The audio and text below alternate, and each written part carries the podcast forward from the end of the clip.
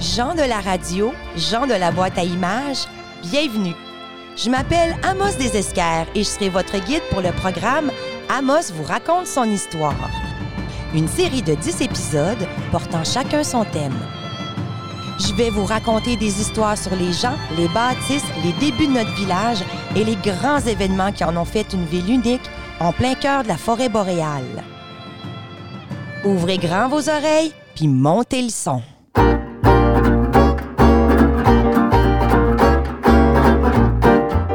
Bienvenue à tous à la maison en balado.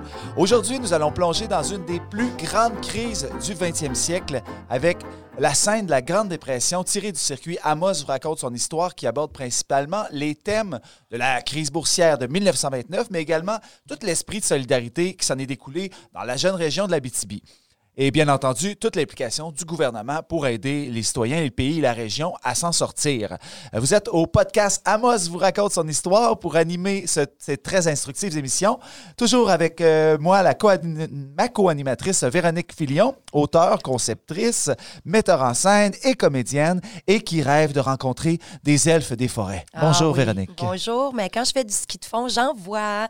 Alors, euh, c'est un plaisir de co-animer avec toi, Bruno, producteur également, concepteur, metteur en scène et arbitre Brew Powerpad Menchou.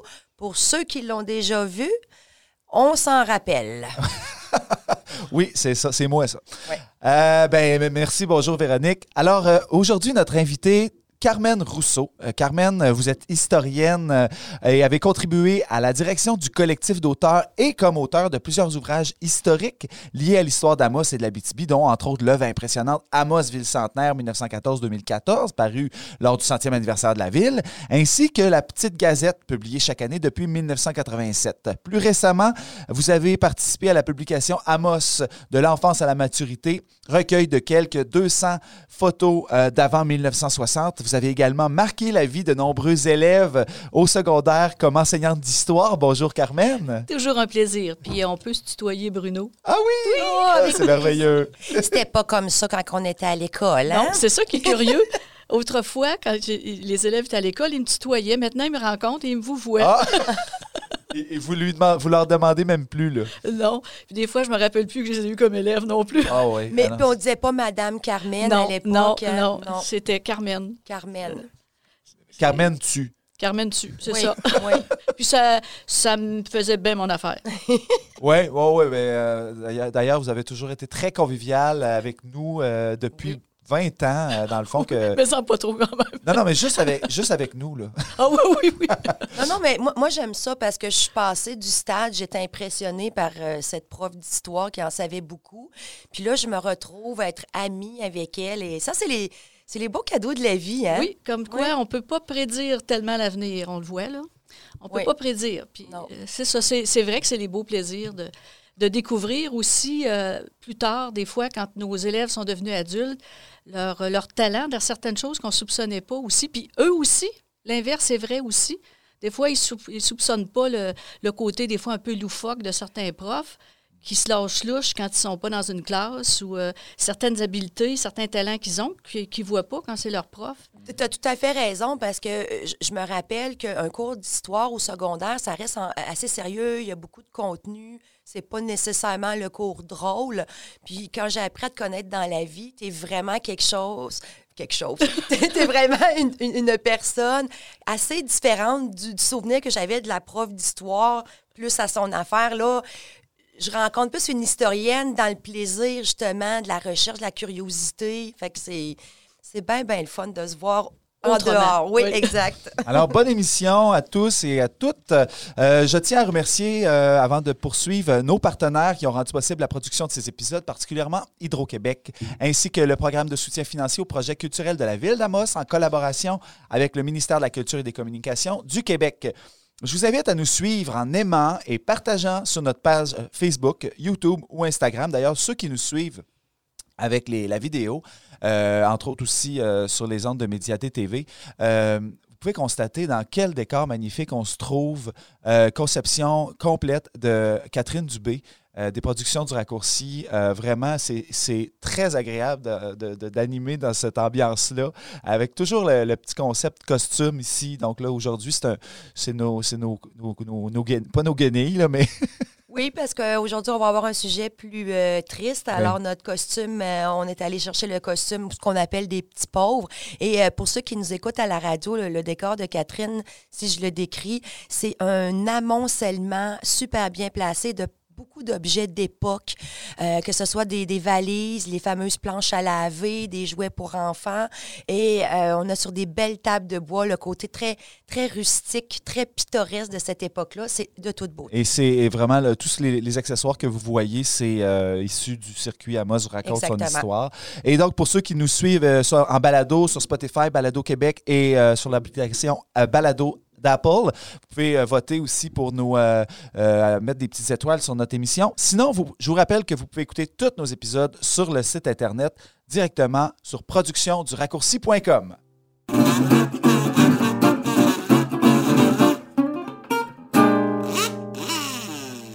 Le crash boursier survient le jeudi 24 octobre 1929, date qui sera surnommée le jeudi Cette chute économique drastique marque le début de la Grande Dépression. Elle aura des impacts économiques, sociaux et politiques sur la société de l'époque à travers le monde. Mais comment la plus grosse crise économique a-t-elle bien pu se préparer sans que personne ne la voie venir? Ben, il faut comprendre que la Grande Guerre est terminée et que le mode de vie d'après-guerre apporte son lot de changements. Tout d'abord, les gens veulent profiter de la vie après le rationnement, les batailles et les décès. Ce sont les années folles. La population consomme davantage et même certaines personnes décident de se lancer en bourse. La guerre est terminée. Une partie de l'industrie militaire américaine doit faire une conversion vers des activités civiles. Pour réussir cette conversion, les entreprises se sont endettées fortement auprès des banques. L'équipement des entreprises et la frénésie de consommation des gens encouragent donc les banques à développer le crédit il ne faut pas oublier que la guerre a été bénéfique aux États-Unis, hein, qui exportaient leur production agricole vers l'Europe. Pour produire plus, les agriculteurs américains ont augmenté la surface cultivée puis se sont équipés en tracteurs puis autres machines agricoles. Et le plus souvent, ben, cet équipement a été financé par des emprunts bancaires. Mais la paix revenue, les agriculteurs européens reprennent leur production. Donc, la population américaine n'arrive pas à absorber ses propres produits. Donc, en 1926, la surproduction s'installe et les prix baissent dans l'espoir euh, d'écouler les produits. Donc, beaucoup de paysans ne parviennent pas à rembourser leurs emprunts bancaires parce que les prix, il euh, n'y a pas assez de revenus. Les industries procèdent au congédiement de plusieurs de leurs employés. Ces gens reçoivent plus de salaire et perdent leur pouvoir de consommation. Puisqu'ils ne peuvent plus rien acheter, les ventes des industries diminuent. Euh, les entreprises ferment et congédient alors d'autres personnes et la boucle continue. C'est donc un cercle vicieux qui entraîne tout le monde dans la misère. En conséquence, les banques américaines tentent de rapatrier l'argent qu'elles ont prêté aux banques européennes. Or, cet argent-là n'est pas disponible immédiatement. Les banques américaines sont mises en faillite. Les clients des banques retirent leurs dépôts en masse. Les banques privées de fonds ne peuvent plus prêter aux entreprises qui peuvent plus régler leurs échéances, leurs factures et les salaires. La crise bancaire américaine est donc exportée jusqu'en Europe. Là, tout le monde capote. Les pays ah. jouent alors euh, chacun pour soi. Donc, certains dévaluent la monnaie en espérant de rendre leurs produits plus faciles à acheter pour les étrangers. D'autres ferment leurs frontières aux produits étrangers. Certains pratiquent le dumping en vendant à perte leurs produits. Dans certains pays, on détruit même les produits pour tenter de maintenir la valeur du cours de marché Genre au Brésil, on brûle du café dans les locomotives à vapeur euh, des chemins de fer. Donc, euh, le commerce international est complètement paralysé. Et même si le crash boursier se déroule aux États-Unis, mais ben, celui-ci a un impact direct sur l'économie canadienne parce que les Américains euh, sont nos voisins et ils ne demandent presque plus de produits canadiens en raison de leur crise. Alors, ben, nos industries canadiennes vont connaître la même chute que celle des États-Unis.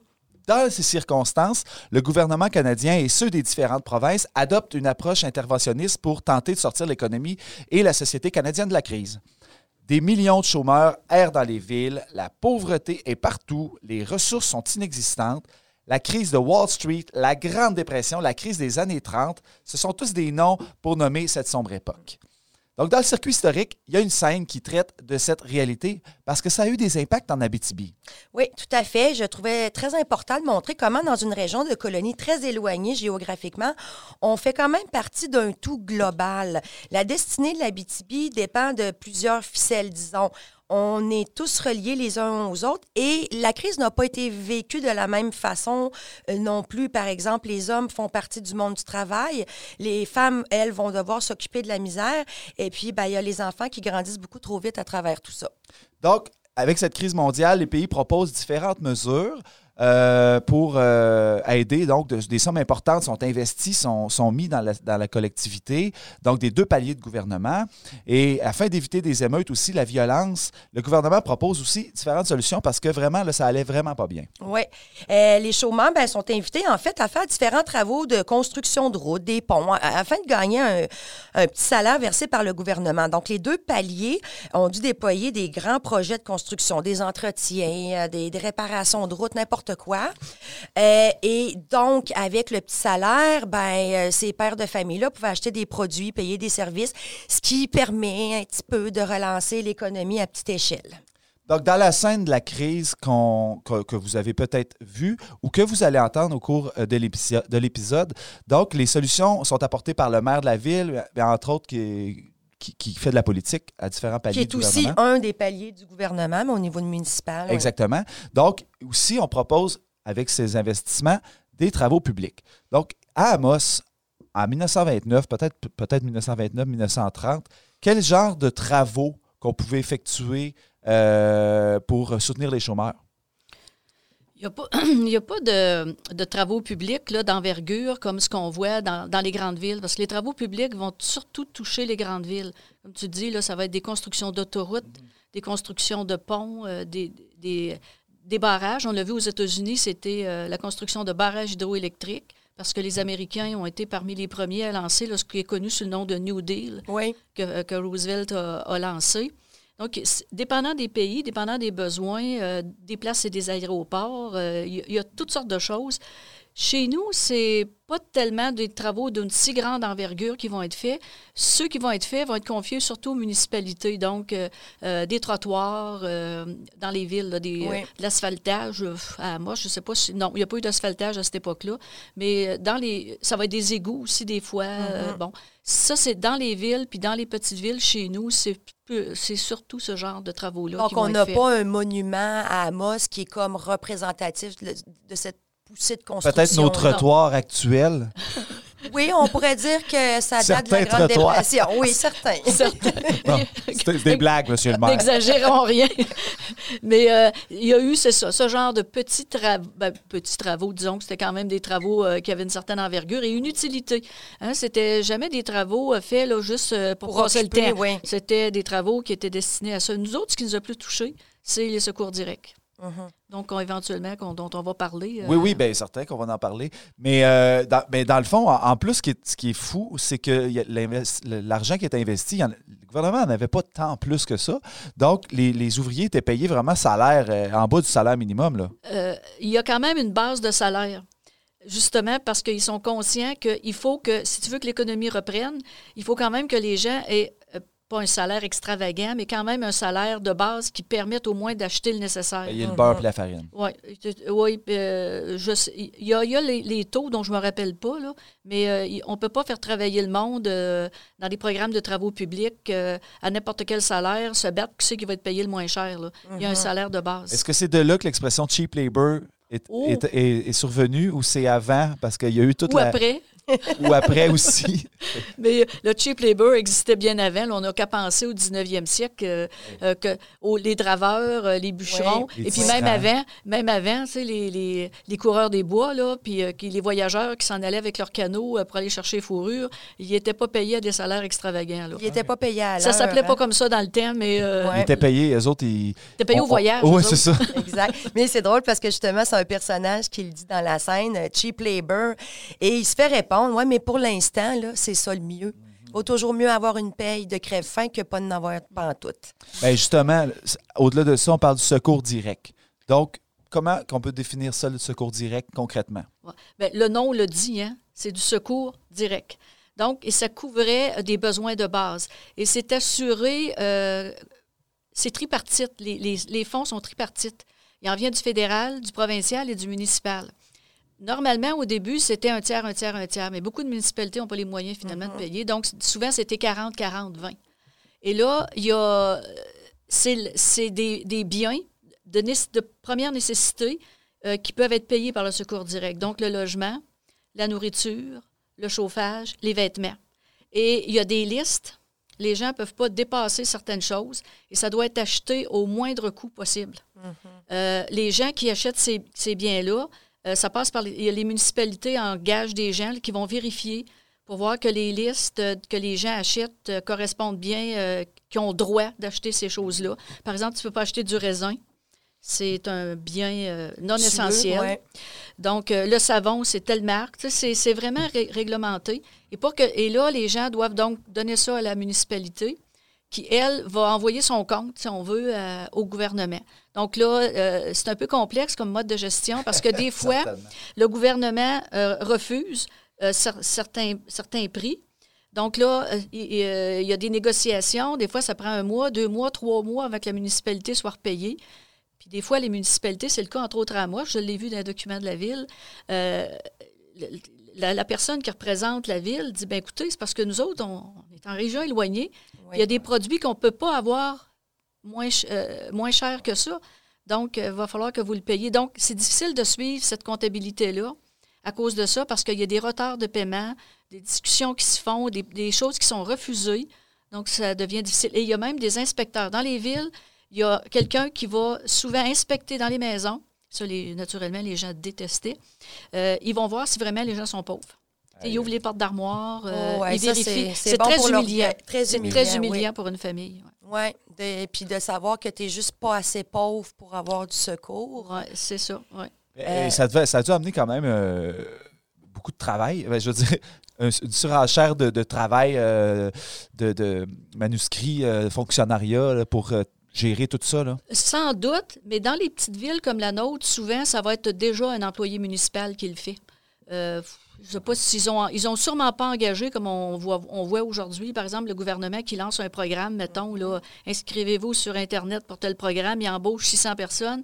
C'est pas le cas, là. C'est, c'est, fait sur une plus petite échelle. Je ne parle pas des grandes villes, mais pour les petites villes comme Amos, il n'y a pas eu une masse d'emplois qui ont été créés euh, pour la bureaucratie de tout ça. Donc, tout ça, ça n'existait pas avant, ça n'avait jamais existé. Là. Non. Secours direct, ça, ça n'existait pas. Puis quand les gens disaient à l'époque, telle famille est tombée sur le secours direct, mm-hmm. euh, l'expression veut vraiment dire ce qu'elle veut dire. C'était vraiment le bas du bas et les gens trouvaient que c'était vraiment épouvantable. Tombé en disgrâce. Mais on l'appelait la liste de la Pendant la hein? crise, ça? Oui, pendant ah la crise, oui. Ah ça, ça a existé pendant la crise, là, les programmes de secours direct. Après ça, quand les choses vont revenir, ça va, ça va disparaître. Mais, et c'est pour ça que ça s'appelle du secours direct, parce que ça vient directement en aide aux gens en procurant les biens de première nécessité, mais vraiment de base. C'est pas... Il euh, n'y a, pas de luxe là-dedans, là. Hum. Est-ce que, euh, donc, euh, au-delà de ça, comme par exemple, Véronique a dit, mettons, tu n'es pas sur la, la, liste de secours direct, là mais il y avait des moyens. C'est quoi, les gens mendiaient, les gens. Euh, ben, ils euh, s'entraidaient un peu. Ben, ils pouvaient s'entraider s'ils étaient capables, mais comme tout le monde, l'argent, comme le monde disait, l'argent était rare. Mm-hmm. Euh, oui, ils peuvent mendier. les familles, les gens qui sont célibataires n'ont pas accès au secours direct, à moins vraiment d'exception. C'est les familles qui ont droit au secours direct. Donc, les hommes célibataires, c'est pour ça que souvent, quand on voit des films ou des images de la crise, surtout dans les grandes villes, on va voir les hommes, par exemple, qui allaient à la soupe populaire. C'est les hommes, et c'est souvent des hommes qui étaient veufs ou euh, qui étaient célibataires, qui se retrouvaient avec, euh, pas, avec rien, rien. Là. Mm. Puis, il y avait aussi des camps de travail. Ça, c'est une autre mesure que le gouvernement a pris. On a vu ça dans d'autres pays. Donc, c'était des, mettons, euh, c'était des camps de travail. Donc, les, les hommes célibataires, parce que dans le temps d'une crise, quand les gens ne sont pas soutenus, on craignait des révoltes. Mm-hmm. Donc, et ceux qui sont le plus possiblement euh, aptes à se révolter, c'est des gens qui n'ont rien à perdre. Donc, entre autres, les hommes célibataires. Souvent des jeunes. Donc, il fallait comme les occuper. Alors, dans les camps de travail, c'est ça, on fait des espèces de grandes bâtisses et euh, ces hommes-là, on les amène travailler euh, à faire une piste d'aéroport, par exemple. Et là, ils sont vraiment pas payés beaucoup. Hein? Et justement, ça faisait pas leur affaire. Les hommes qui sont allés là-dedans, là, c'était. Euh, ils n'allaient pas là par plaisir, parce qu'il y avait vraiment, vraiment pas le choix. Donc, il fallait, oui, relancer l'économie, mais il faut contenir cette espèce de, colère euh, du fait que tout le monde se retrouve sans argent, comme tu dis, certains euh, hu- humiliés publiquement parce que tu dis qu'il faut aller quêter, il faut aller s'inscrire sur, euh, sur la liste du secours direct, tout ça. Donc, il y, a- il y a tout l'aspect psychologique d'une crise. C'est pas juste de dire, wow, ben, il n'y a plus d'argent, mais ça a vraiment des impacts psychologiques puis- euh, sur les familles, Oui, puis, euh, les célibataires, toute la communauté. Oui, puis tu- dans les grandes villes, là, tu perds ton loyer, ils te mettent dehors. hein. Oui. Il y a plein de photos ou de films d'époque où on voit les gens là, sur une espèce de petite charrette, ils ont mis tous leurs biens.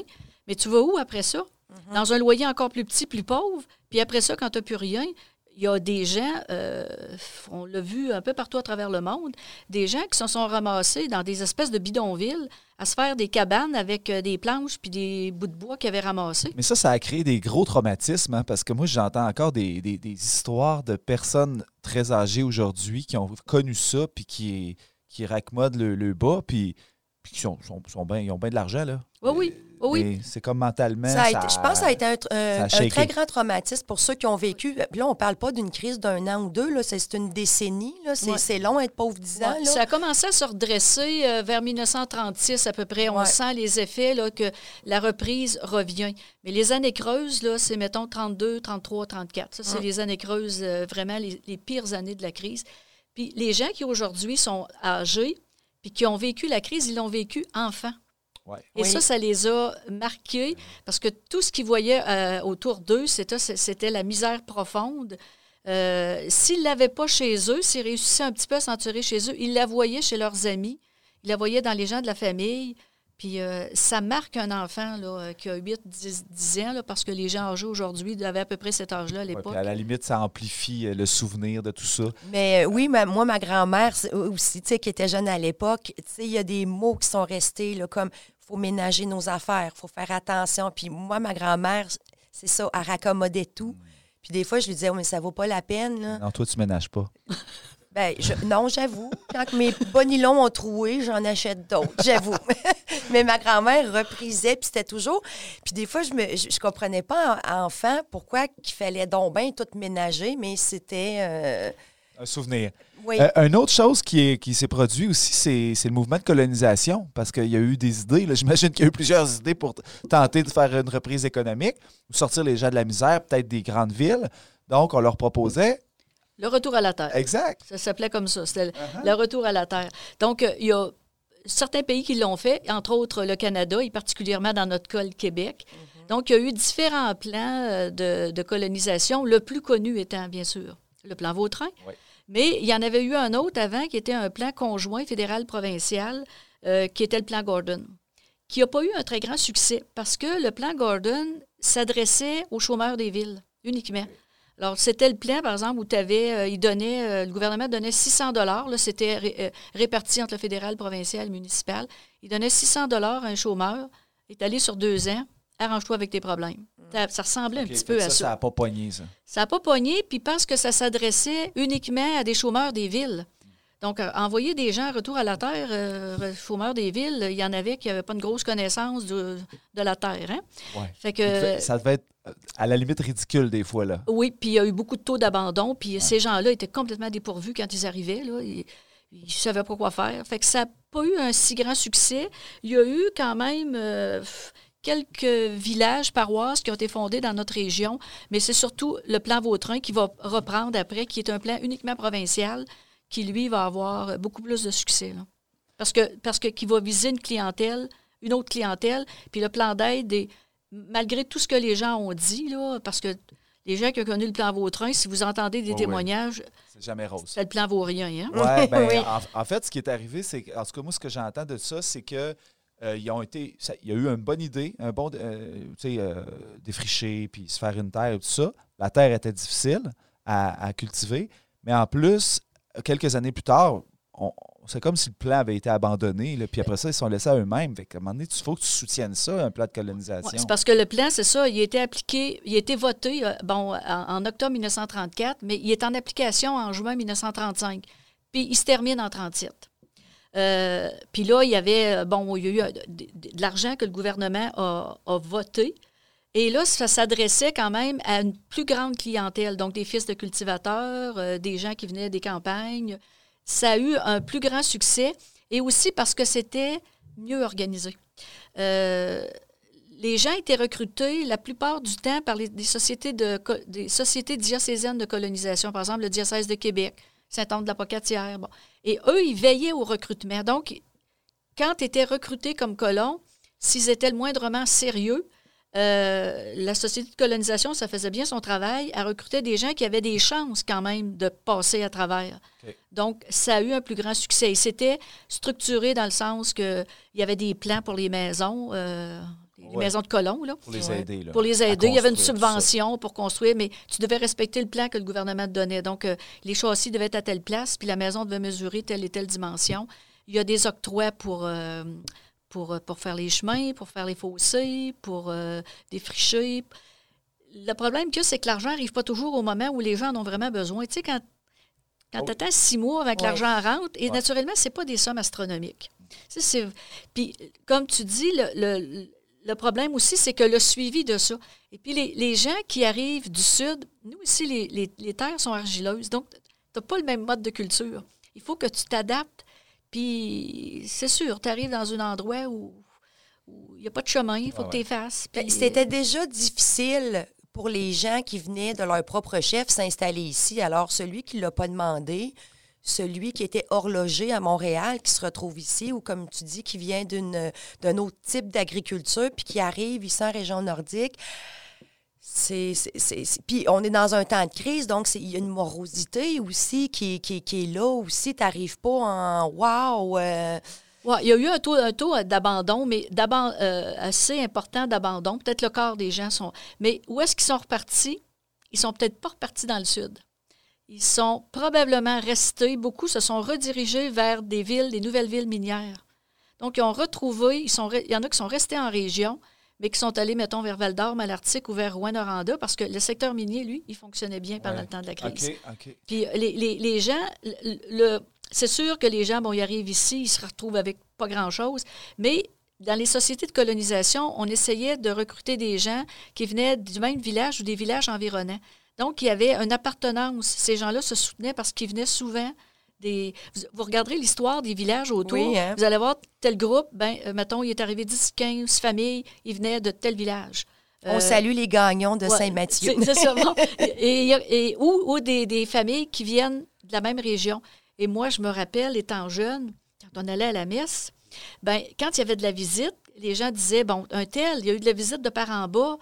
Puis il- euh, là, il en profitait. Il, allait rencontrer ces gens-là sur le perron de l'église, puis il demandait des nouvelles de leur famille à eux. Donc, il, y avait au moins ce sentiment-là. Et là, il y avait les gens, il y avait le, le- le- le- le- le recrutement qui se faisait en, en groupe organisé. Il y en a aussi qui pouvaient venir euh, seuls. On appelait ça souvent des colons isolés. Mm. Des gens qui pouvaient venir tout seuls. Mais c'est vrai que dans, pendant la crise économique, c'est le boom à Val d'Or, c'est le boom minier. Euh, Val d'Or euh, a, a plein de mines, donc y y il y a cette espèce d'espoir-là pour euh, beaucoup d'hommes. euh, Ben, le, boom euh, minier, euh, le boom de découverte de filons de mi- miniers, mais le développement a été ralenti à cause de la crise. ben, le gouvernement était un petit peu occupé à d'autres choses, mais euh, la- le- Toi, tu dis que. Ben, la- la- le, le secteur minier, euh, pendant la crise, euh, s'en est bien sorti. Mhm. Euh, Contrairement, par exemple, aux, aux scieries ou à l'industrie forestière ou à l'agriculture. Le domaine minier s'en est bien sorti. Oui. Mais, mais j'aime ça le parallèle justement de se dire qu'en Abitibi, c'était difficile, mais en même temps, euh, il y avait une grande solidarité sociale, comme tu parles, que les gens venaient des, des, des paroisses, s'aidaient. Euh, tu pouvais pas tu connaissais ton voisin.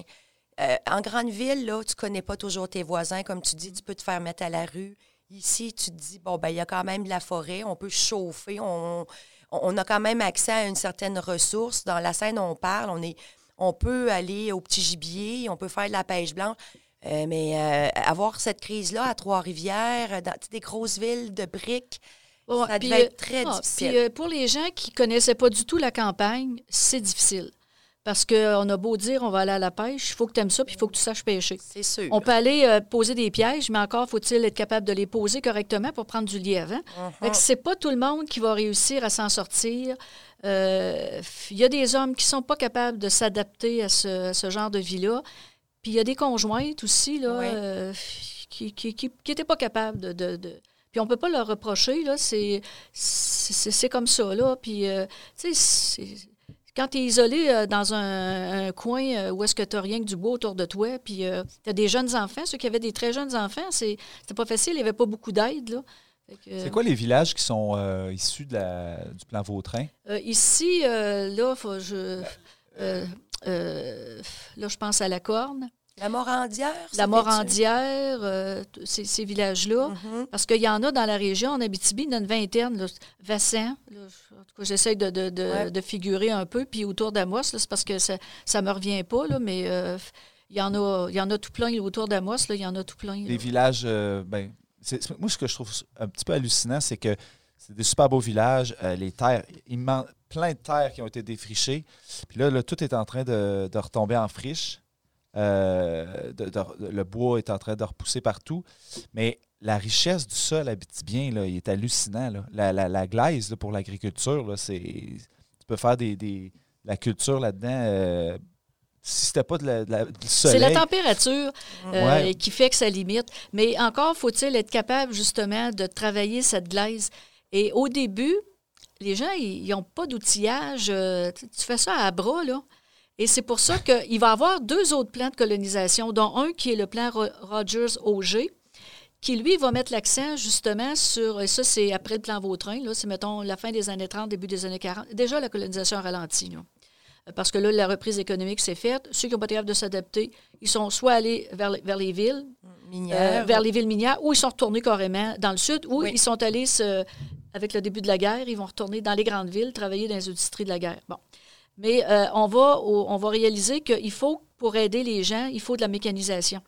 Et que l'agriculture habitibienne, dans les années 30, c'est comme euh, cultivé au 19e siècle. Donc, le gouvernement là, va, par exemple, investir pour acheter des gros tracteurs ou des grosses machineries pour aider euh, à, dessou- à essoucher. Puis là, ben, il s'agissait que d'attendre le tracteur du gouvernement. Oui, c'est ça. Puis il faut se rappeler à l'époque là, que c'est encore le train là, qui, amène les choses, puis c'est encore très long. Donc, tantôt, tu parlais de, de- petites factures, de se faire rembourser. Tout ça se fait justement. euh, Il n'y a pas de mode de communication direct. là. C'est tout le temps long avoir une réponse, euh, avoir un retour de courrier. Donc, c'est déjà pas des conditions faciles. Mais oubliez pas qu'à la fin des années 30, la route, quand même, pour aller à Montréal est construite. Là. OK. Euh, Euh, la ouais, route, mettons, qui relie 1937. euh, ouais, dans, dans ces eaux-là. là. C'est sûr que la première fois qu'ils l'ont construit, bien, l'année Elle d'après. devait être chaoteuse un Euh, peu. oui, puis il a fallu qu'ils reprennent certains croches. hein. Il y a, bon, déjà qu'il y en a encore beaucoup. Puis euh, vous êtes Oh. dans Gravel. Hein? Ouais, puis au printemps, il devait avoir une coupe de Ah oui. chemin qui partait avec les rivières. Puis... Euh, je ne sais pas, mais en tout cas, ça devait être boueux un peu. Puis l'été, ça devait, il y avait de la poussière. Donc, malgré toutes les mesures qu'il y a eu, euh, ben, ça a été, on a, on a passé à travers la crise finalement. Et euh, la crise dure 10 ans et elle se termine au début de la Seconde Guerre mondiale. Euh, dans le fond, celle-ci, ça, ça va, elle va faire sortir là, définitivement euh, toute ce- ce- cette morosité-là. Ça ne devait pas être difficile de recruter des gens euh, pour la guerre là, après cette crise-là. là. il, devait en avoir qui devaient avoir le goût de faire euh, vo- voyager puis euh, qu'il y ait de l'action un Je peu. pense qu'il y en avait plus qui avaient envie de travailler dans les usines. Ah, OK. Oui, parce que là, l'effort de guerre était là Ah, encore. T'aimes mieux aller gagner des, des sous dans l'usine qu'aller te faire tirer euh, à la guerre. Oui, puis comme on, on- on a déjà parlé dans une autre émission aussi, ben là, il y a les femmes qui, sont, qui vont aller travailler dans les usines euh, de guerre. Donc là, ben, tu as double salaire aussi. Fait que quand tu as passé par tes, tes années de disette, euh, T'as le- pas double salaire. Les femmes sont payées à peu près la moitié du salaire d'un homme. oui, non, ouais, je, voulais dire, il y a deux revenus. Donc- un autre cheap labor. Ah non, Exactement. Ah, là, on recommence tout le temps, ça. Mais c'est quand même fascinant de voir que c'est la Grande Guerre, disons, euh, qui a amorcé cette euh, crise financière-là. Et c'est une autre guerre mondiale, finalement, qui va euh, régler le problème. Et puis, euh, c'est quand même des mesures assez extrêmes des guerres mondiales. Alors, euh, C'est pas vraiment des mesures, là, mettons que non, c'est arrivé mais. parce que. oui, tout- tout- tout- toutes ces nuits-là. ça, on, fera une autre histoire avec ça. là. Oui. Ouais, est-ce que, là, ça- est-ce que ça a été décidé euh, de, de, de, de façon euh, consciente. Euh, je suis pas certain de ça. Non, mais ce qui est intéressant, c'est qu'on a les quatre gars qui sont dans la scène euh, de La de la crise, crise, ouais. puis ils sont sur le perron, puis ils sont entre gars, puis ils parlent de, de comment ça les touche dans chacun de leur secteur. Et tu en as justement un qui dit, ben là, je sais que c'est une drôle de solution, mais ce qu'il nous faudrait, c'est une une, bonne guerre. guerre. Puis là, tout le monde fait, ouais, mais tu sais, tant que c'est loin, puis puis c'est un petit peu ça qui est arrivé, la Deuxième Guerre, assez- tant que ça se passe chez les voisins. Et, euh, Ouais, ça l'a- euh, puis à partir de la Deuxième Guerre mondiale, ça aussi, on pourrait faire un autre épi- épisode Ah oui. complet là-dessus. Mais l'alimentation des guerres un peu partout dans le monde, ça a favorisé l'économie de bien des pays. là, tu sais. Euh, dans le fond, euh, De- Des pays qui n'étaient pas touchés par les combats, parce que ceux qui l'ont été touchés par les combats, non, là, eux autres, ils n'étaient pas dans. Non, ça ne faisait pas partie de cette mais gang mettons qu'on parle, on pense aux États-Unis là, qui ont Ouais, compris ouais. que. Puis il y a des pays, les pays d'Amérique latine, euh, le Brésil, l'Argentine, le Canada aussi, l'Australie, c'est des pays qui ont profité de la guerre. On n'a pas été touchés quasiment. Ouais. L'Australie, un Il petit y a eu peu beaucoup pour de tout. morts, là, mais. euh, Mais euh, ils ont pas- il n'y a pas eu de destruction euh, dans du ces territoire et des Ouais, ouais. populations, exactement. Tu sais, tantôt, tu parlais en tout début d'émission que euh, les formes d'aide venaient des, mettons, des paliers du, du gouvernement, le secours direct, tout ça.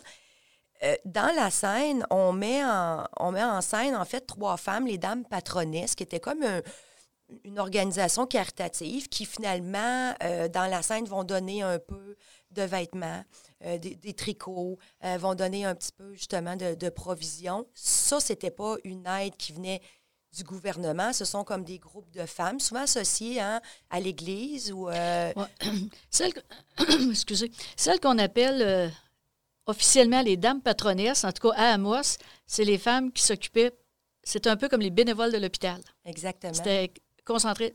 Mais disons que pour les, les fins théâtrales, on, Oui. peut les, on peut les désigner comme ça. Oui, il y avait des, secours comme ça, dans la mesure du possible, ou euh, vraiment venir à une aide directe, puis rapide, par exemple, à une famille qui avait des enfants. Euh, il y avait la Saint-Vincent-de-Paul. D'ailleurs, au début, quand la crise a commencé au Québec, on avait demandé aux gens, tu sais, ben, à Saint-Vincent-de-Paul de s'en occuper. Mais là, ils ont été débordés. Là, eux autres, ils n'étaient pas capables de, résoudre ces problèmes-là. Donc, mais ça, c'est des, des, on va dire des plasteurs. là. C'est Ouais. c'est c'est pas des. c'est- La crise est trop ample. Ces gens-là sont pas capables. Même le curé est sollicité. Moi, j'ai vu des témoignages. là, les gens vont au presbytère, ils demandent de l'aide au curé. Le curé du domaine, il, il recontacte le, le maire de la ville. Puis il dit Écoutez, monsieur le maire, il dit Moi, j'ai des gens qui viennent me voir. Puis il dit Vous comprenez que dans ma situation d'homme d'église, c'est difficile de leur refuser. J'aime pas ça. Parce que, euh, naturellement, les gens, c'est la charité. Mais il n'est pas capable d'aider tout ce monde-là qui vient l'aider. Donc, oui, il y a eu euh, des, des, des organismes caritatifs là, qui ont ramassé euh, des vêtements, de la nourriture. Mais c'est ça. Et tout le monde était touché. Tout le monde était touché, Oui. même, comme, même les riches. Et euh, à un moment donné, euh, c'est- c'est- parce que- sauve toi-même avant de Oui, c'est parce que c'est le médecin est peut-être un peu mieux que l'autre, mais lui ici, il n'est pas capable de se faire payer, tu sais. Fait que c'est bien beau qu'on le paye en patates, là, quand on en a, mais à un moment donné, euh, lui ici, les patates, là, il commence à en avoir assez. Exactement. Puis les gens sont pas capables d'y donner. Les gens qui sont très pauvres puis qui vont aider, il, il sait qu'il ne sera pas payé. Là. Il- bien souvent, ils peuvent même pas lui donner euh, une poule ou euh, deux œufs. Ils n'ont rien, ces gens-là. Ouais. Donc, euh, lui-ci est affecté moins, moins que, que les gens vraiment très, très, très pauvres qui se retrouvent avec rien. Le père ne travaille plus. À moi, c'était les scieries qui fournissaient beaucoup de travail, mais ils vont toutes fermer. Ouais. Fait que, Hey, on, va, on va pouvoir euh, replonger un peu dans la scène, dans la création de la scène, parce qu'il y a plein de sujets qui ont été abordés dans cette scène-là, euh, qu'on va écouter dans quelques instants. Pour terminer notre discussion, euh, au niveau, si on veut aller plus loin dans euh, nos recherches ou nos lectures, ou peut-être même nos, nos films, notre documentation, est-ce qu'on aurait des, des- des ouvrages référents qu'on pourrait consulter, soit par rapport à la crise ou les plans, par exemple, de Ouais, colonisation? ben, les plans de colonisation, s'il y en a que ça les intéresse, le plan Vautrin, vous allez pouvoir trouver sur Internet euh, une thèse de maîtrise qui a été faite il y a quand même plusieurs années, mais qui est accessible euh, à ma connaissance sur Internet. C'est Roger Barrette. Vous mettez son nom, Roger Barrette, plan Vautrin. Et là, vous allez avoir euh, des choses concernant l'organisation générale du plan Vautrin, mais aussi des détails sur l'argent qui était donné, octroyé pour faire telle ou telle chose. Vous allez avoir aussi, il y a tout un chapitre dans un ouvrage qui est paru dans la région il y a quand même plus- plusieurs années, mais généralement, ça se trouve à la bibliothèque. Ça s'appelle L'histoire de la BTB-Témiscamingue. C'est une grosse brique, mais qui fait toute l'histoire. Mais dedans, il y a un chapitre consacré au plan de colonisation. C'était fait par euh, l'Institut québécois de la recherche. Euh, la recherche. Euh, ça s'appelle L'histoire de la BTB-Témiscamingue. Donc, ça pourra vous donner une idée. Puis, aussi, c'est un livre de base pour des débuts de l'histoire de la BTB-Témiscamingue jusque dans les années 90. Là. Ce qui est intéressant avec, ben, ce qui est intéressant avec les années de la crise, c'est que les caméras, le cinéma existaient. Oui. Donc, si on va sur les, Internet, même sur YouTube, Grande répression, soupe populaire, euh, Wall Street crise, il y a plein, plein euh, d'extraits, euh, de, documentaires qui ont été faits, des, des extraits qu'on montrait peut-être au ben, je dis aux nouvelles, mais c'était pour un peu euh, informer les gens. Fait on a vraiment du visuel de, cette époque-là, de cette misère-là. Oui, puis vous avez des sites américains de photos. Il y a des photographes américains dans les années 30 qui ont parcouru les États-Unis. Et il y a des photos absolument... Des photos célèbres. Ah, célèbres de la femme avec ses enfants, qui est une qui est une femme qui s'en allait euh, ramasser des cultiver des, des, des légumes là.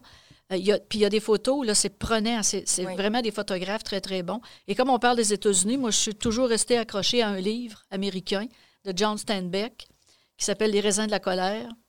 Et euh, si vous, c'est un livre encore accessible, en livre de poche facilement, même si c'est un livre qui a été écrit euh, dans, à la fin des années 30. C'est un classique. Euh, Steinbeck, c'est un auteur euh, majeur de la littérature mondiale. C'est un, prix Nobel de littérature. Euh, pour ceux que son nom ne dit rien, ben, peut-être que Des souris et des hommes, ça vous dit quelque chose? Donc, c'est l'auteur aussi des souris et des hommes. et dans Les raisins de la colère, si vous voulez avoir une description de ce que c'était la crise aux États-Unis, puis d'autant plus que ces personnages viennent du centre des États-Unis, de l'Oklahoma, et euh, là, tout le centre des États-Unis, et c'est aussi le cas du Canada, dans l'Ouest canadien, c'est le Dust Bowl. On traduira en français par le bol de poussière. Il y a une grande période de sécheresse. Euh, la poussière, les terres sont devenues incultivables. Donc, ce que les gens font, ils s'en vont vers l'Ouest, ils s'en vont vers la Californie, mais c'est parce qu'ils ne sont pas tout seuls. Ils se rendent compte qu'ils sont des milliers à vouloir faire ça. On les embauche à des salaires de crève-faim. Euh, ils racontent la destruction de la nourriture, des légumes, des fruits qu'on brûle. Euh, parce qu'il faut faire monter les prix, donc il faut, produire une rareté. Mais c'est des personnages vraiment forts et c'est un livre, moi en tout cas quand je l'ai lu, qui m'a marqué euh, encore Ça donne le goût de le lire. Ben, ça nous le fait vivre un peu de l'intérieur, hein, c'est ça. Parce qu'au Québec, il n'y a pas de, de, Je connais pas en tout cas d'œuvres littéraires de la crise aussi forte que ça. Donc, c'est pour ça que je vois... qui, qui, qui, qui, qui va sur ce sujet-là. Oui, oui. Euh, peut-être plus actuel, euh, en, en, 2015, le film euh, Big Short, La case du siècle en français, que j'ai écouté deux fois, moi, dans la dernière année, tellement que c'est bon. Et ça explique vraiment la crise boursière de 2007-2008. Mais toute la surenchère de donner de la valeur à, à, rien, finalement. C'est un peu ça qui s'est passé en, en, 1929. On s'est mis à inventer le crédit. Puis là, hey, crème, il y a des façon de faire plus d'argent. Fait qu'il donnait la valeur deux, trois, puis quatre fois à des emprunts euh, hypothécaires. Euh, en tout cas, c'est complexe comme sujet, euh, la crise économique, le, le, crash boursier, mais ça nous aide beaucoup à le comprendre. Donc, pour ceux qui sont des amateurs, soit de Christian Bale ou Brad Pitt, c'est un, un, film très intéressant. Donc, dans quelques instants, on plonge dans euh, la création de la scène euh, de la crise économique. Damos vous raconte son histoire. À tout de suite.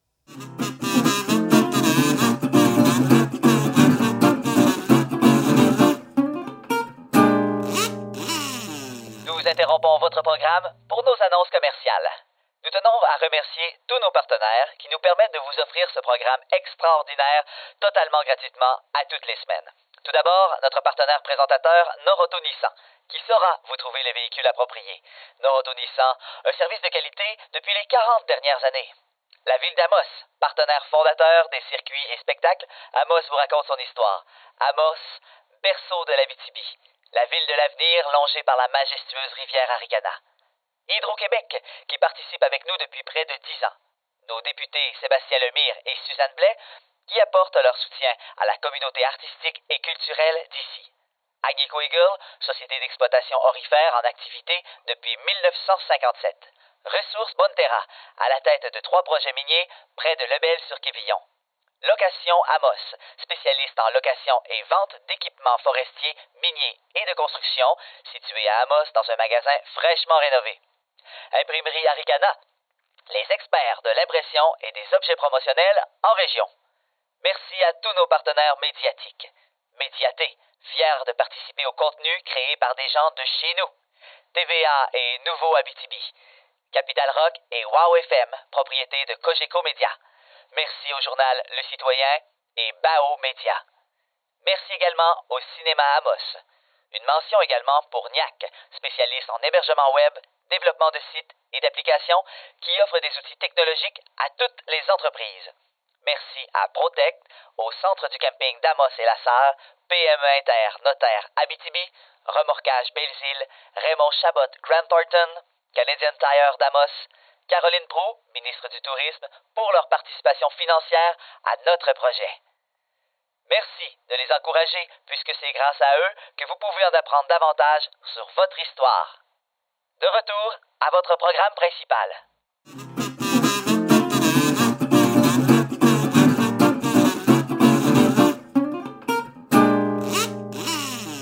Alors, de retour au podcast Amos vous raconte son histoire, toujours avec notre invité Carmen Rousseau et Véronique Filion, euh, notre la co-animatrice de moi-même, Bruno Turcotte. Alors, euh, euh, donc, euh, oui, on plonge dans la, la vif du sujet, la crise économique. euh, quand on fait, ça fait neuf ans, dans le fond, qu'on on présente le circuit Amos vous raconte son histoire. Et euh, ce- ce- cette scène-là, un, a changé de lieu souvent, à quelques reprises. Et, et depuis un certain temps d'ailleurs, de- de- déjà, on joue deux scènes collées, vraiment, là, Oui. de, de cette scène-là. Puis même que, bon, euh, c'est une Juste longue- nous expliquer c'est quoi la Oui. scène, là, peut-être. On- pour ceux qui ont vu le spectacle, on sort de l'église, on vient d'assister à un grand mariage entre euh, Loulou et Monsieur le capitaine. On voit toute la troupe. C'est, euh, on va dans le parc, on, on- on fait la noce. C'est super beau. Et là, on traverse la rue et on se rend à la scène, justement, de la Grande Dépression. Et on tombe vraiment d'univers. Là, on est dans quelque chose qui, qui est triste, qui, qui est poignant C'est sérieux. qui est sérieux. Et donc, euh, en fait, quand on arrive justement à la scène, on voit quatre hommes qui sont sur un balcon, sont entre eux, la cravate détachée, le, le bouton de la chemise ouverte, les chemises retroussées. Et ces gars-là, finalement, sont en train de vivre la crise. Donc, ils sont en train d'en jaser avec une petite frette. Et euh, on a différents personnages que j'ai mis en scène, c'est-à-dire j'ai David Gour, qui n'était pas le maire à cette époque-là, mais comme c'était un personnage qu'on avait déjà vu dans le circuit, je l'ai gardé. Fait qu'il représente un petit peu le discours euh, du gouvernement, de la municipalité. Euh, lui, va proposer un peu des solutions, justement, qui ont été amenées par les gouvernements. On a euh, le personnage d'Emery Sicard, qui était justement un gars de Syrie. Et euh, comme Carmen l'a dit, euh, on est C'est qui ce personnage-là? ben, ce personnage-là, il est bien aimé avec son accent. et on parle qu'au début, il y avait une quarantaine de moulins scie, mais dans le temps de la crise, il en reste deux, trois. Donc, il y a un gros impact dans son secteur à lui. On a aussi euh, Ivanoué Frigon, qui représente un peu le secteur des commerçants et qui lui explique tout ça, les petits coupons, les remboursements, les petites copies, les prix, en tout cas, comment c'est compliqué. Et euh, pour terminer, on a euh, Maurice Bénard, qui représente un petit peu le secteur hôtelier. Et lui, Maurice, en fait, il prend la solution justement d'aller à Val d'Or, se construire un autre hôtel, puis profiter du, euh, du monde. Du boom minier. Exactement. Et là, ce qui est le fun au début, c'est qu'on a vraiment le côté masculin, disons, euh, de la crise. Je dis pas que c'est les gars qui l'ont starté, mais les histoires de guerre, puis de spéculation, puis de bourse, ça reste un domaine très, très masculin. Et donc, ces gars-là sont dedans, ils le vivent, ils essayent de trouver des solutions, ils trouvent Ils sont ça pas de bonne facile. humeur, c'est Ils ça. sont pas de bonne humeur. Ils sont Les- sous. ben, les affaires vont pas bien, puis on les voit dans leur naturel où, où ils parlent vraiment avec leur cœur puis leur trip, puis comment que ça, que ça les touche. Moi, j'aimerais faire une parenthèse parce que de toutes les années, euh, Am- Amos vous raconte son histoire. J'ai pas été de cette scène-là toujours, mais les comédiens qui sont dans cette scène-là, c'est une de ceux qui leur procure le plus de plaisir au niveau intensité dramatique, euh, euh, puis jeu, Euh, le, le rythme aussi. En fait, quand vous allez pouvoir le constater. Tu as là, raison, parce qu'on a certaines scènes qui vont être plus monologues ou explicatives, où on passe l'information. Puis dans la scène de la crise, on passe pas d'information, on la vit, la crise. Et c'est pour ça que les spectateurs, les aînés, eux, s'en rappellent de la crise où ils ont eu des histoires de leurs parents. Ça, ça les touche. Les jeunes n'ont pas de référence parce que, justement, Amos explique juste qu'il y a un crash boursier, mais il explique pas pourquoi il était tout ce qu'on a parlé là, dans l'émission, là, on ne l'explique pas au début de la scène. Donc, on est vraiment dans une scène émotive où les hommes la, la vivent au quotidien.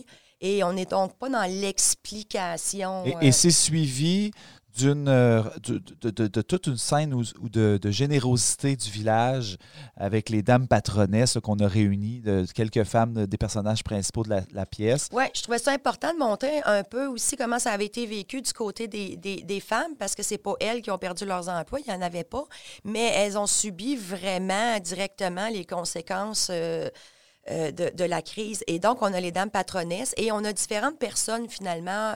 on parlait tantôt euh, on a des petits-enfants qui viennent euh, quêter, ils ne sont pas sur la liste de secours direct. Ils viennent, ils viennent quêter à la place du père parce que le père a trop honte. Donc, il envoie ses enfants à la place faire plus pitié. Euh, on a aussi une, jeune fille qui, elle, c'est le froid. Parce que, euh, tu sais, il y avait quand même en Abitibi, ben, au Québec tout court, euh, l'hiver, c'était vraiment plus dur. Et on a aussi euh, une femme qui arrive de chez Monsieur le curé, puis il a rien pu y donner. Fait qu'on on explique justement cette situation et d'autres aussi qui me font les Algonquins. Oui, c'est ça. depuis deux ans, donc, on, on, est très fiers de, de, pouvoir ajouter nos personnages Anishinaabe dans le spectacle. Donc, vraiment, on a, on a, créé des scènes à certains endroits avec, avec eux. Puis là, ben, ça ouvre avec ça. Et on voit le petit David qui s'habiche avec sa tante. Encore là, on en voit la femme et l'enfant. Et ben lui a ses pots. Il veut faire du troc avec les commerçants, mais on ne pouvait pas faire du troc. C'était pas euh, si facile que ça. C'était réglementé, comme Carmen l'a bien expliqué. Donc, ils repartent un peu bredouille. Et faut dire aussi que les communautés autochtones, pendant le temps de la crise, ont été un peu laissées à eux-mêmes. Il n'y a pas eu d'aide du gouvernement. Ils n'ont pas eu le secours direct. Ils disaient, ben, vous vivez déjà de chasse et de pêche, donc continuez votre mode de vie. Puis les relations, dans le fond, sais, on est là, on vit ensemble. il y a de l'interdépendance qui s'était développée depuis plusieurs années. Puis là, ben, crime, eux autres aussi, là, ils vont être touchés. Mais si vous voulez bien, on va l'écouter, on va la regarder. Avec grand plaisir. Puis on va pouvoir euh, en jaser euh, tout de suite après. Alors, euh, dans une mise en lecture théâtrale euh, du circuit Amos vous raconte son histoire, euh, écoutons et regardons la scène de la crise économique.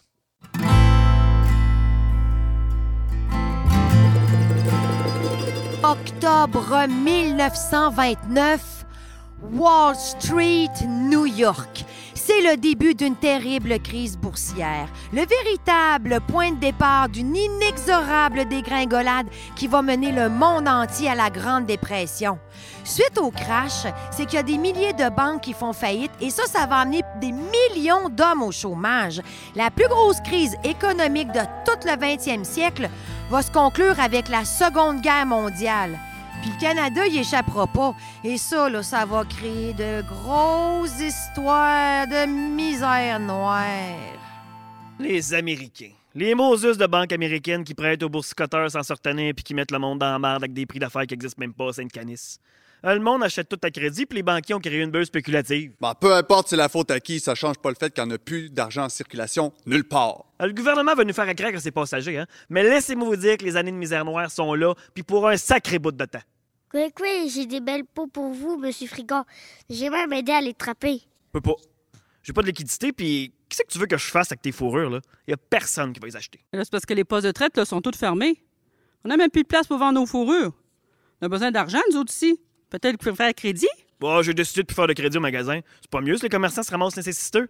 Ça aidera pas personne, c'est une canisse. Ben, on un c'est sûr que si on pouvait faire du troc, ça faciliterait les choses, là, mais le gouvernement l'interdit. Ah, le système est très rigide. Vous devez être inscrit sur la liste de secours pour avoir droit à des coupons d'alimentation. Non, mais si tu pas assez compliqué, ben non, les coupons échangeables. Oh. Faut faire quatre copies signées certifiées sous serment que la marchandise vendue des magasins sont au prix courant. Puis là, il faut les factures originales des fournisseurs pour le prouver. Là, le gouvernement met des semaines à rembourser les dépenses pour redonner à ceux qui sont inscrits au secours direct. Hey! Moi, je fais du commerce, pas de la paperasse, une canisse. vous savez bien, M. Frigon, que nous, les Indiens, on peut même pas s'inscrire dans ce système-là. Là. Ben, allez voir l'Agence des affaires indiennes. C'est une affaire du gouvernement, ça. Le gouvernement? Le gouvernement, il construit le chemin de fer sur mon territoire, puis il nous a rien demandé. Puis là, il est en train de bâtir des villages partout, là, puis il nous a rien demandé encore. Puis là, il autorise le pillage des ressources, là. Puis euh, vous nous avez rien demandé, M. Sicard puis les autres, là, si vous pouviez la prendre, la forêt. Puis avec ça, vous allez faire du papier, puis de l'argent. Puis les coupons, ben, on n'a même pas le droit de les avoir. Bon, vous avez toujours la chasse. Vous, les sauvages, vous pouvez survivre avec un rien dans la forêt. Dans le bois? Encore faut-il qu'il en reste du bois. Vous autres, les Wamituguji, vous nous prenez ce qu'on a de plus précieux. Notre territoire de chasse. Notre gibier. Puis nous autres, ben, on se tasse un peu plus pour faire sûr qu'on ne soit pas dans vos jambes. Mais là, on a de la misère à nourrir nos enfants. Ben, nous autres ici, on a des familles pauvres, ces bras, là. C'est une crise mondiale, pas une histoire de savoir sont à qui les plans de bleuets, là. Bon, OK, je vais les prendre, vos pots. Tiens, mon garçon, prends ça. C'est pas assez, ça. Ça couvre à peine pour le loup. Oh, parce que tu sais compter, toi. ben, compte-toi chanceux d'avoir eu quelque chose. Ah, ouais, sous dedans. Qui est mana? J'ai que chique moudé. Ou disquish. Hein, Qu'est-ce qu'il dit, là? De rien.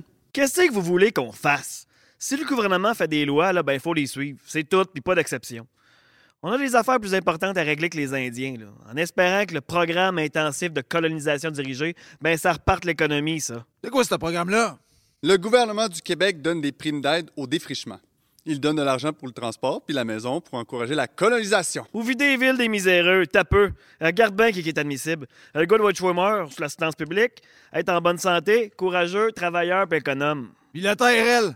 Ben, il faut qu'il ait une expérience agricole rudimentaire et un physique suffisant pour les travaux de la ferme. Ouais, mais on s'entend-tu que ça prend un peu plus que du rudimentaire pour survivre par ici? Fait que là, t'es en train de me dire que le gouvernement, il recrute des chômeurs qui connaissent rien à l'agriculture, puis ils vont nous envoyer ça ici à pelleter? Le clergé recrute en ville des familles qui ont tout perdu. C'est l'Abitibi va périr en ville. Mais le pire, hein, c'est qu'ils doivent leur dorer un pelule dans les villes. Ça fait que quand ils arrivent ici, c'est pas tout à fait ça à quoi ils s'étaient attendus. Ben, c'est du bon monde, Frigon. C'est pas leur faute s'ils ont tout perdu. Je remets pas ça en question. Ben, ça touchera pas ben ben à Moss de toute façon. Le gouvernement les envoie créer des, vil- des villages un peu partout en Abitibi. Un peu partout, puis surtout bien loin dans le fond d'un rang. En tout cas, c'est pas d'hier que la religion et la politique, ça mange la même assiette, c'est une canisse. Ouais, mais là, là, s'il y a plein de nouveaux colons, ils vont vendre le bois coupé sur le lot, puis à court terme, les industries forestières, ils vont repogner du pic. Mais à moyen terme, quand il restera plus l'aide financière du gouvernement, parce que tu peux tenir quoi? Un an avec ça? Ben, il y en a qui, pas mal qui vont déserter leur ferme puis qui vont vouloir des jobs dans les chantiers ben dans les mines. Ah, Il y a déjà des centaines de chômeurs qui forment des queues dans les rues. À l'entrée des chantiers, ils ont Jack Espérance qu'il y en a un qui se fasse laquer pour prendre sa place. Le gouvernement nous envoie des chômeurs alors qu'on sait même pas quoi faire avec les nôtres.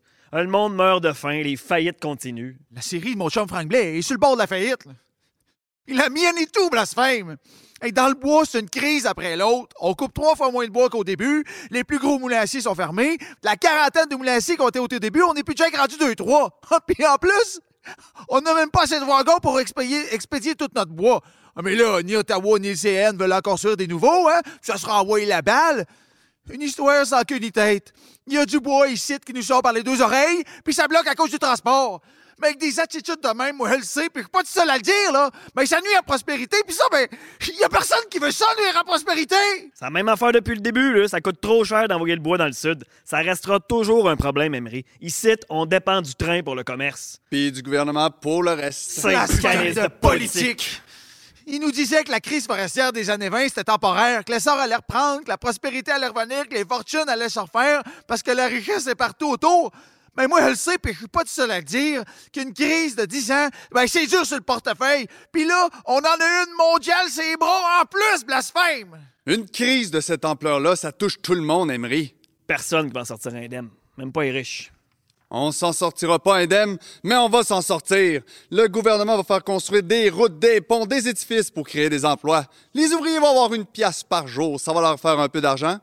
La ville aussi veut faire des projets de construction pour employer des pères de famille. Cheap labor, comme disent les Anglais. Mais pour l'instant, c'est ça le mieux. Ben moi, je vais profiter du boom minier pour me refaire. Je vais construire à Val d'Or un hôtel comme celui d'Amos. L'or sera toujours une valeur sûre qui ne s'effondrera jamais.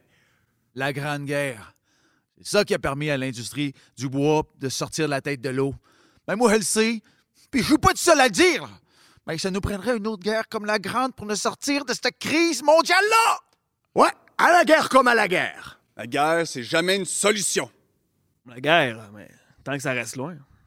S'il vous plaît, on a faim, donnez-nous un coupon, on a tellement Encore vous autres? Hey, vous le savez qu'on peut pas donner des coupons comme ça, là. Il y a des règlements. On a faim, on n'a pas mangé depuis deux jours. Euh, Où sont vos parents? Maman est couchée. Elle se lève presque plus. Depuis qu'elle a perdu le bébé, elle va pas bien. Puis votre père, lui? Ben, papa essaie de se faire engager. Il part de bonne heure, puis il rentre bien tard. Les poches vides. Papa fait son possible, Marie-Louise. Il fait pas exprès de rentrer tard sans le sou. En restez ici, les enfants. Les dames patronesses s'en viennent et donnent de la nourriture et du linge. Moi, je suis d'accord avec Victor Hugo qui disait Vous voulez voir les misérables secourus? Moi, je veux la misère supprimée. Bon, ben, sur ces belles paroles, les enfants, là, demandez donc au monde ici qui vous donne un petit quelque chose, là, que ce soit pas toujours les mêmes qui payent. S'il vous plaît, On a tellement faim. on a vraiment faim. On veut quelque chose. Vous êtes des petits qui déjà? Les petits côtés du canton de Figuerie. On n'est pas sur la liste des secours, madame. Pourquoi vous n'êtes pas inscrit au secours direct? Avec votre mère malade puis votre père au chômage, vous y avez droit. Papa est trop fier pour le faire. Il dit qu'il préfère que sa famille crève de faim plutôt que d'être sur la liste. La liste de la honte qu'il appelle ça. Fait qu'il nous envoie qui est à sa place. Tais-toi! On lavera pas le linge devant tout le monde. S'il fallait que ça vienne aux oreilles de papa. Tiens! Bon, c'est bon. Apportez ça pour votre mère, je vais vous donner des galettes. Merci, madame. Mangez pas trop vite, les enfants. Quand on n'est pas habitué, il faut y aller doucement. Merci, madame. Merci, mère. Pauvre petit tout déguenillé puis affamé, je m'habitue pas. La ville a recensé qu'à peu près le quart de la population vit dans la misère. Puis ça, là, c'est valable partout au pays puis aux États. Ah, les demandes de secours sont de plus en plus pressantes. Oh, bonjour, Marie. Qu'est-ce que je peux faire pour toi? Avez-vous besoin de nourriture à la maison? Non, pour la nourriture, on s'en sort avec le gibier puis le poisson, mais le fret, il y a rien pour se protéger de ça. J'ai beau ravauder le linge autant comme autant, c'est usé jusqu'à trame. L'hiver passé, on a mis tout notre linge en pleurs, une par-dessus l'autre, mais on a gelé pareil. La ville a demandé à la compagnie d'électricité de pas couper le courant puis l'eau du monde qui paye plus. Euh, Ça devrait vous donner un bon coup de main. Il était temps. Vous savez que chez nos voisins, il y a deux enfants qui sont morts de fret, puis chez nos autres voisins, le père est mort d'une pneumonie. Il laisse sa femme avec ses neuf enfants. Prends des chandails puis des bas de laine, Marie. À l'automne, les dames patronesses vont faire des courtes pointes. Vous viendrez vous griller. J'y manquerai pas, merci. Vous, vous êtes bien bonne. C'est assez effroyable de laisser ces neuf enfants comme ça. Ah tiens, parlant d'affaires effroyables. Tenez les dames patronesses, j'ai trouvé ça au fond d'un tiroir. Vous pourrez pas dire que je fais pas ma part. Elle aurait pu donner une paire de mitaines au moins. J'ai pour mon dire que la grosse misère entraîne pas mal de débordements. Il y en a qui se rendraient bien bas pour une coupe de scène. Je me suis laissé dire que le bonhomme Durand a fait une proposition not really Catholic au foreman. Il lui a offert son femme pour garder son job. Jésus-Marie! Faut pas juger. C'est pas facile de voir ses enfants mourir de faim sans pouvoir rien faire. C'est sûr, n'empêche. Un enfant de mort, c'est une bouche de moins à nourrir. Of course. Jésus-Marie! Vous allez devenir mère dans pas long, Madame O'Brien.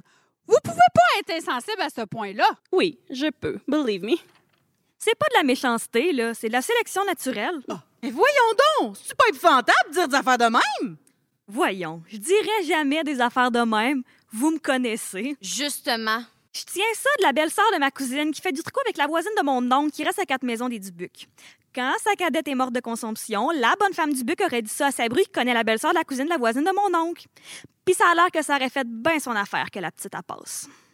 Je me suis aussi laissé dire que la mère Bourrette est encore partie en famille. Même pas capable de nourrir les six children qu'ils ont déjà. And surprise, another one. Il aurait pu se retenir. Indeed. Les French Canadians sont déjà si pauvres. Ils ont tant de kids. Rich people keep their portion. We're not animals. Mesdames, c'est pas méchant de table de casser du sucre sur le dos du pauvre monde. On fait juste répéter ce que les autres disent, nous. Pourquoi ne viendriez-vous pas à notre prochaine œuvre de bienfaisance? Hmm, ce n'est pas que nous ne voulons pas aider les poor people, les indigents. But we're too busy, on a trop d'ouvrages. Comment nous Bien le bonjour, mesdames. Ah, ces deux commères-là.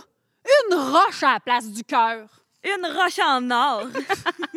Ah, en plus de voir la misère partout, ben il faut endurer les commérages. Ah tiens, bonjour, Madame Caron. Bonjour. J'allais de chez le curé, il n'a rien pu nous donner.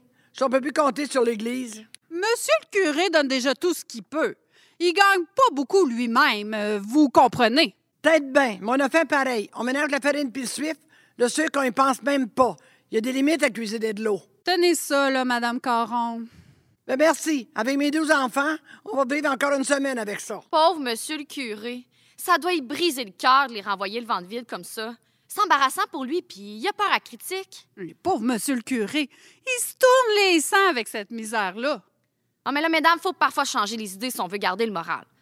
Faut profiter des petits, bo- des petits plaisirs lorsqu'ils passent, parce qu'ils sont rares par les temps qui courent. Vous sous-entendez d'aller au vu, Geneviève? Oh, je suis partante. Je suis pas encore allée au Théâtre Royal. Ah, monsieur le curé, il est contre ça, les vues animées et récréatives. Il veut juste du cinéma instructif et religieux.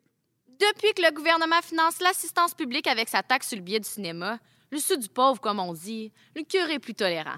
Avec le sou du pauvre, on va au vu la conscience bien propre. C'est ça, Bartine.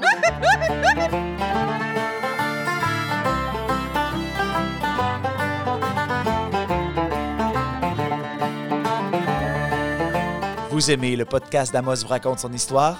Visitez nos attraits touristiques d'Amos Aricana, le Vieux Palais d'Amos, la Maison Hector Routier, le Centre d'archives d'Amos, le dispensaire de la Garde à la Corne et de même que le Musée de la Poste et de la boutique de Forge de Saint-Marc. Et ils sont tous ouverts pour vous durant tout l'été. Nous espérons de tout cœur que vous appréciez cette performance enregistrée du podcast. Si vous souhaitez supporter les productions du Raccourci, un organisme sans but lucratif multidisciplinaire artistique de l'Abitibi-Témiscamingue, vous pouvez le faire en faisant un don au lien disponible dans le descriptif du podcast paypal.me raccourci. Et on revient, on est de retour euh, au podcast Amos vous raconte son histoire, donc avec euh, Carmen et Véronique. Donc, euh, ben, bravo comédien, merci. Grande performance d'ailleurs. Oui, on a vu fait. beaucoup de monde passer dans cette scène-là. Je suis toujours très fière de, de- de cette scène-là. Puis, c'est une scène qui est vraiment bien accueillie. Euh, tantôt, je parlais, il n'y a, pas un spectacle. Moi, le, petit Amos, il n'est pas impliqué dans cette scène-là. Je suis vraiment dans le public, puis je l'écoute avec les gens, puis j'écoute beaucoup les petits commentaires. Et euh, chez les gens âgés, comme on disait, qui l'ont peut-être connu ou qui se sont fait raconter par leurs parents, il y a toujours quelqu'un qui dit Ah oui, ah, ça c'est vrai. Ah, je me rappelle. Ah, c'était pas drôle. Ah, qu'on a donc bien mangé ici. Ah, les petits coupons. Chez les jeunes, ben, il n'y a pas de résonance, mais c'est intéressant qu'ils voient quand même que des fois. euh, euh, parce que ce qui est le fun, c'est qu'on a les petits-enfants qui viennent vraiment dans le public. Les petits coupons, s'il vous plaît, donnez-nous quelque chose. Et là, les gens, ils donnent de la vraie monnaie. Puis il y en a qui donnent des bouchons de bouteilles. Puis ça, ça insulte tout le temps les petits comédiens. Ils viennent tout le temps me voir. Hey, check que c'est que quelqu'un m'a donné. Puis là, on trouve ça bien Dans le fond, on a, on a des Mademoiselle O'Brien puis Mademoiselle Boucher dans notre public. Là, euh. Ouais. Ben, Et j'avais. D'ailleurs, c'est quelque chose de participatif qu'on a toujours voulu Oui. mettre de l'avant dans le circuit. Que les gens vivent avec nous, le public vit avec nous la scène sont en train de, auquel euh, ils sont en train d'assister. Et, et c'est le moment, justement, où on a nos dames patronesses qui concluent en disant on a des galettes à melasse pour tout le monde. Et, et c'est là qu'on en offre au public. Puis, tu sais, comme elles l'ont dit, on connaît ça, les pauvres. Fait que là, le public part à rire. On été quand même bouleversés pendant plusieurs minutes. Fait que j'aime bien conclure avec le rire. Et là, bon, tous les gens vont chercher une galette. Et puis là, ben, le petit Amos qui va toujours un peu les, les étriver au fait qu'ils ils m'en ont pas apporté, puis qu'ils partagent pas, puis que je suis en train de mourir de faim dans leur face. Et donc, on, on rigole avec ça. Petit coup de cœur aussi, on a une, une dame âgée qui vient à chaque année. Donc, elle, elle le savait, puis elle se préparait pour la scène qu'on appelle entre nous la scène des petits pauvres. Fait qu'elle bourrait ses poches de bonbons puis de chocolat. Hey, elle arrivait, là, c'était l'Halloween. Fait que quand c'était le soir de cette dame-là, là, là, elle allait voir chacun des petits pauvres, puis elle leur donnait des gros sacs surprises.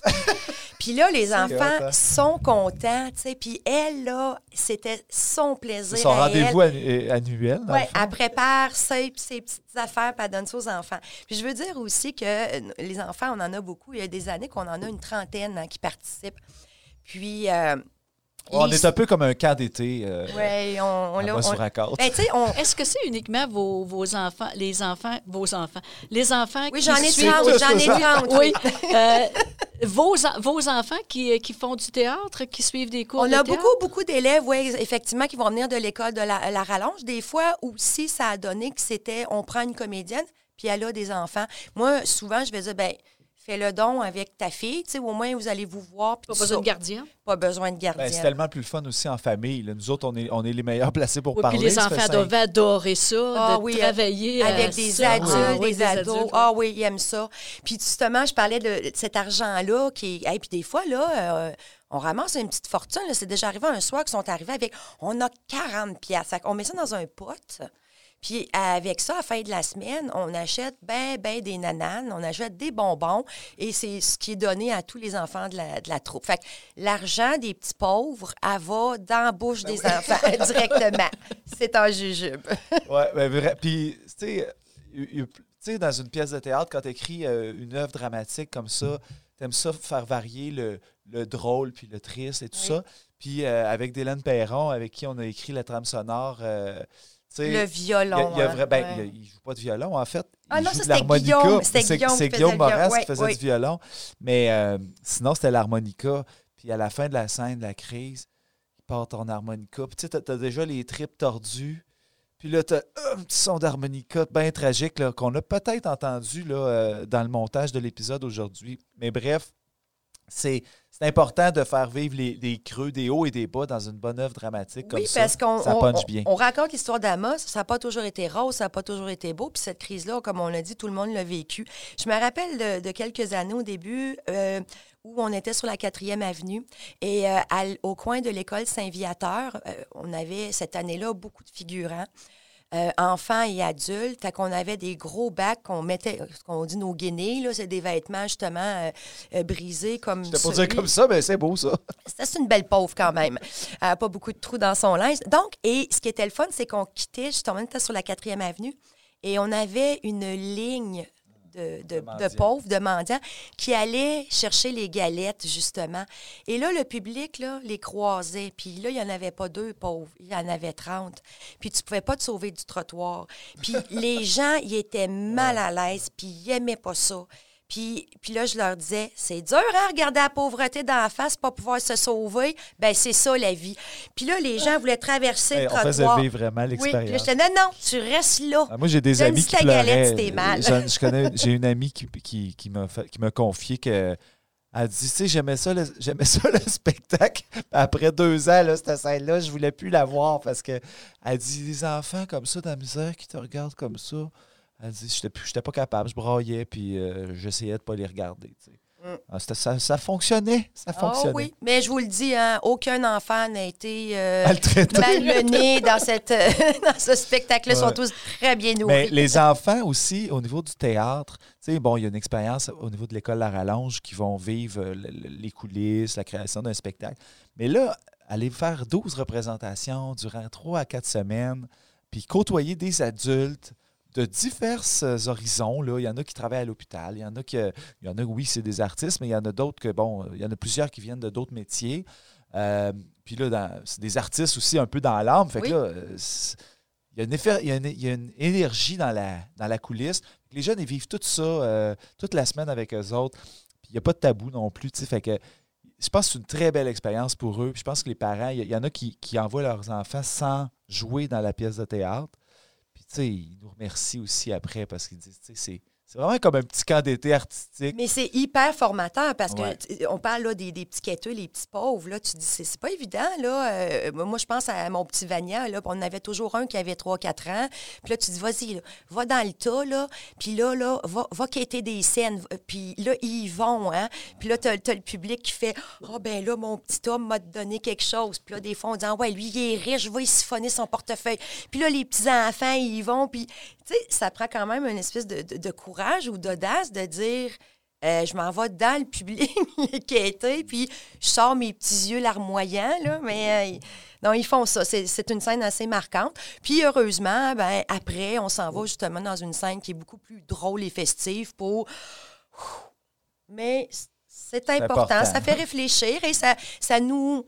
Ça nous montre un petit peu aussi qu'on peut ne jamais complètement être à l'abri de, de ça, d'une crise économique ou d'un... euh, De, de difficultés financières. Exactement. Ben écoute, ça fait vraiment euh, une belle, le- le- une- un, beau tour d'horizon aujourd'hui de, de tout ça. Euh, Puis comme, comme on disait tantôt, il y a tellement d'œuvres, euh, il, y a, il y a tellement de sujets, de, de films, de livres qui, qui- qui se passent durant la crise économique ou durant la guerre euh, qu'on pourrait, euh, je pense, faire deux, trois autres épisodes là-dessus euh, éventuellement. Donc, euh, ben écoutez, euh, merci beaucoup, Carmen. Ça m'a fait plaisir. Moi, j'ai adoré parler de la Grande Dépression. Je suis enthousiaste et de bonne humeur, complètement en, hein, en opposition avec mon sujet, mais euh, Ouais. c'était très, très, très le fun. J'ai appris beaucoup de choses. Carmen, qu'est-ce que. On peut, on peut te retrouver où, toi, dans les prochains jours ou les prochaines semaines? Dans sa maison. quel- As-tu d'autres projets? euh, Ah, J'en ai toujours, on est toujours sur le, le- le tapis des projets. Là. Ouais. Ben euh, c'est ça, là, le projet de musée virtuel.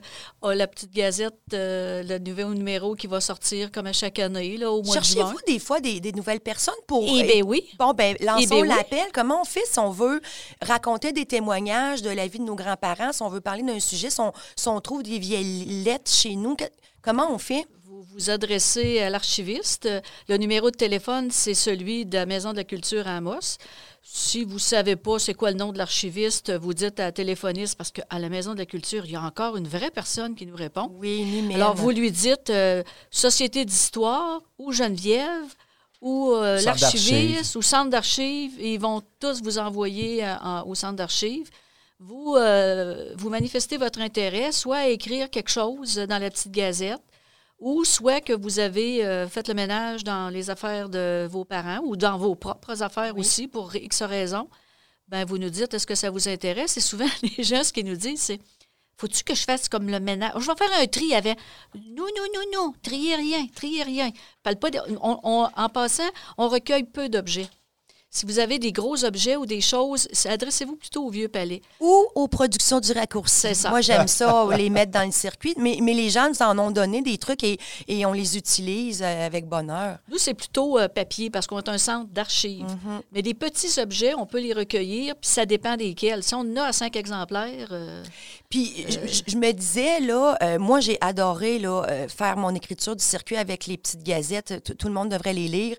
C'est vraiment abordable? On parle quoi d'un gros 5 pieds? euh, sont rendus à 7 Oh depuis my 2-3 God, ans. C'est rendu cher, effrayant. C'est effrayant. Mais vous en avez pour votre argent. Ah oui. C'est euh, c'est seulement une fois par année que C'est ça une fois sort? par année. Donc, euh, et puis, si vous êtes membre de la Société d'histoire, ben vous l'avez automatiquement. Vous le recevez automatiquement.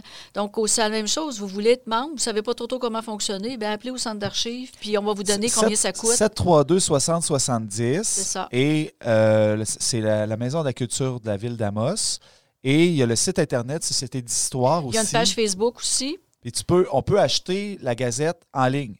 Euh, oui, euh, oui. On va, vous, on Exactement. va vous la poster parce qu'on ne fait pas encore de publication euh, virtuelle. ouais, on ça. la fait encore seulement papier. Ça fait plusieurs années qu'on s'interroge sur la virtuelle, mais d'un autre côté, on, vous comprenez qu'on veut aussi que, on rentrer un peu dans notre argent pour le montage de, de Oui. la petite gazette, pour son, son impression. C'est le support qu'on peut faire à la Société d'histoire puis au centre d'archives parce que c'est supporté par des, des maigres subventions puis euh, Par des bénévoles. par des bénévoles aussi. Euh, on le dira pas assez, mais c'est la mémoire collective qu'on entretient puis qu'on ma- qu'on- qu'on maintient en vie dans le fond de cette façon-là. Ben, c'est important. C'est important de s'en occuper. Et à ce sujet, euh, Carmen, des fois, les gens disent Ouais, mais c'est des vieux papiers, ça n'a pas de valeur.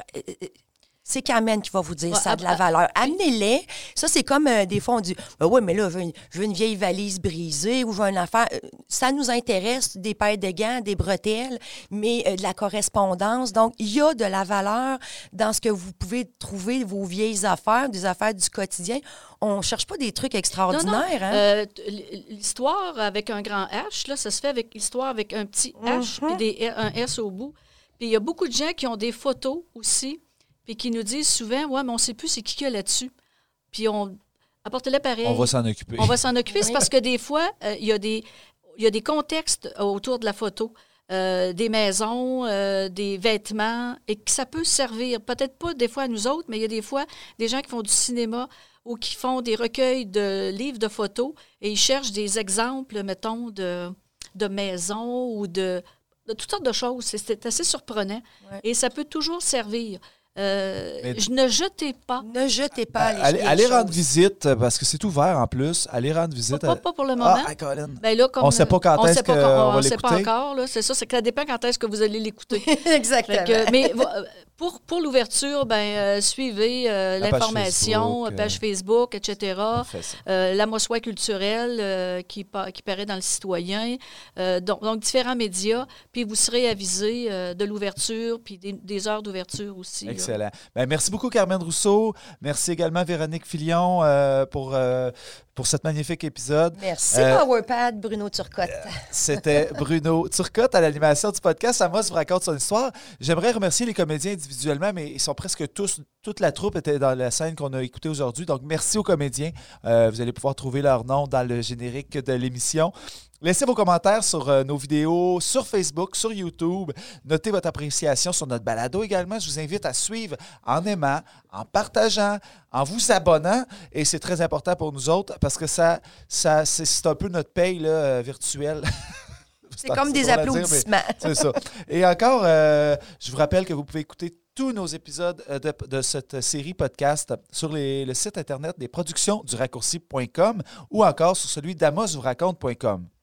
Merci à nos partenaires, particulièrement la gourmandine qui nous fournit les galettes depuis 10 ans dans le circuit Amos vous raconte son histoire. Puis ils sont bonnes. Puis il y en a qui veulent la recette. Des fois, il y en manque parce qu'il y a trop de spectateurs, fait que les, les jeunes, ils peuvent pas les manger après. C'est pas, pas grave, on aime ça quand il y a beaucoup de spectateurs aussi. Et euh, merci de- donc de- au- à tous les partenaires de nous soutenir dans nos nombreux projets depuis plusieurs années. Euh, et également à vous, chers spectateurs et auditeurs, car, car euh, sans vous, cette aventure n'existerait pas. Alors, on vous dit merci à la prochaine. Merci à la Société d'histoire d'Amos, Médiaté pour leur contribution à la réalisation et au montage, Radio Boréal pour la radiodiffusion hebdomadaire de l'émission, l'équipe de Beaujo Film pour leurs judicieux conseils. Merci aux comédiens du circuit historique théâtral Amos vous raconte son histoire. Toute l'équipe des productions du raccourci derrière ce podcast. Coordination de production, Pierre-Marc Langevin. Conception visuelle et stylisme, Catherine Dubé. Recherche et animation, Véronique Filion et Bruno Turcotte. Montage sonore, Thomas Duchesne. Musique, Dylan Perron. Direction photo, Bojo Film. Réalisation, Bruno Turcotte. Montage, Francis Bégin.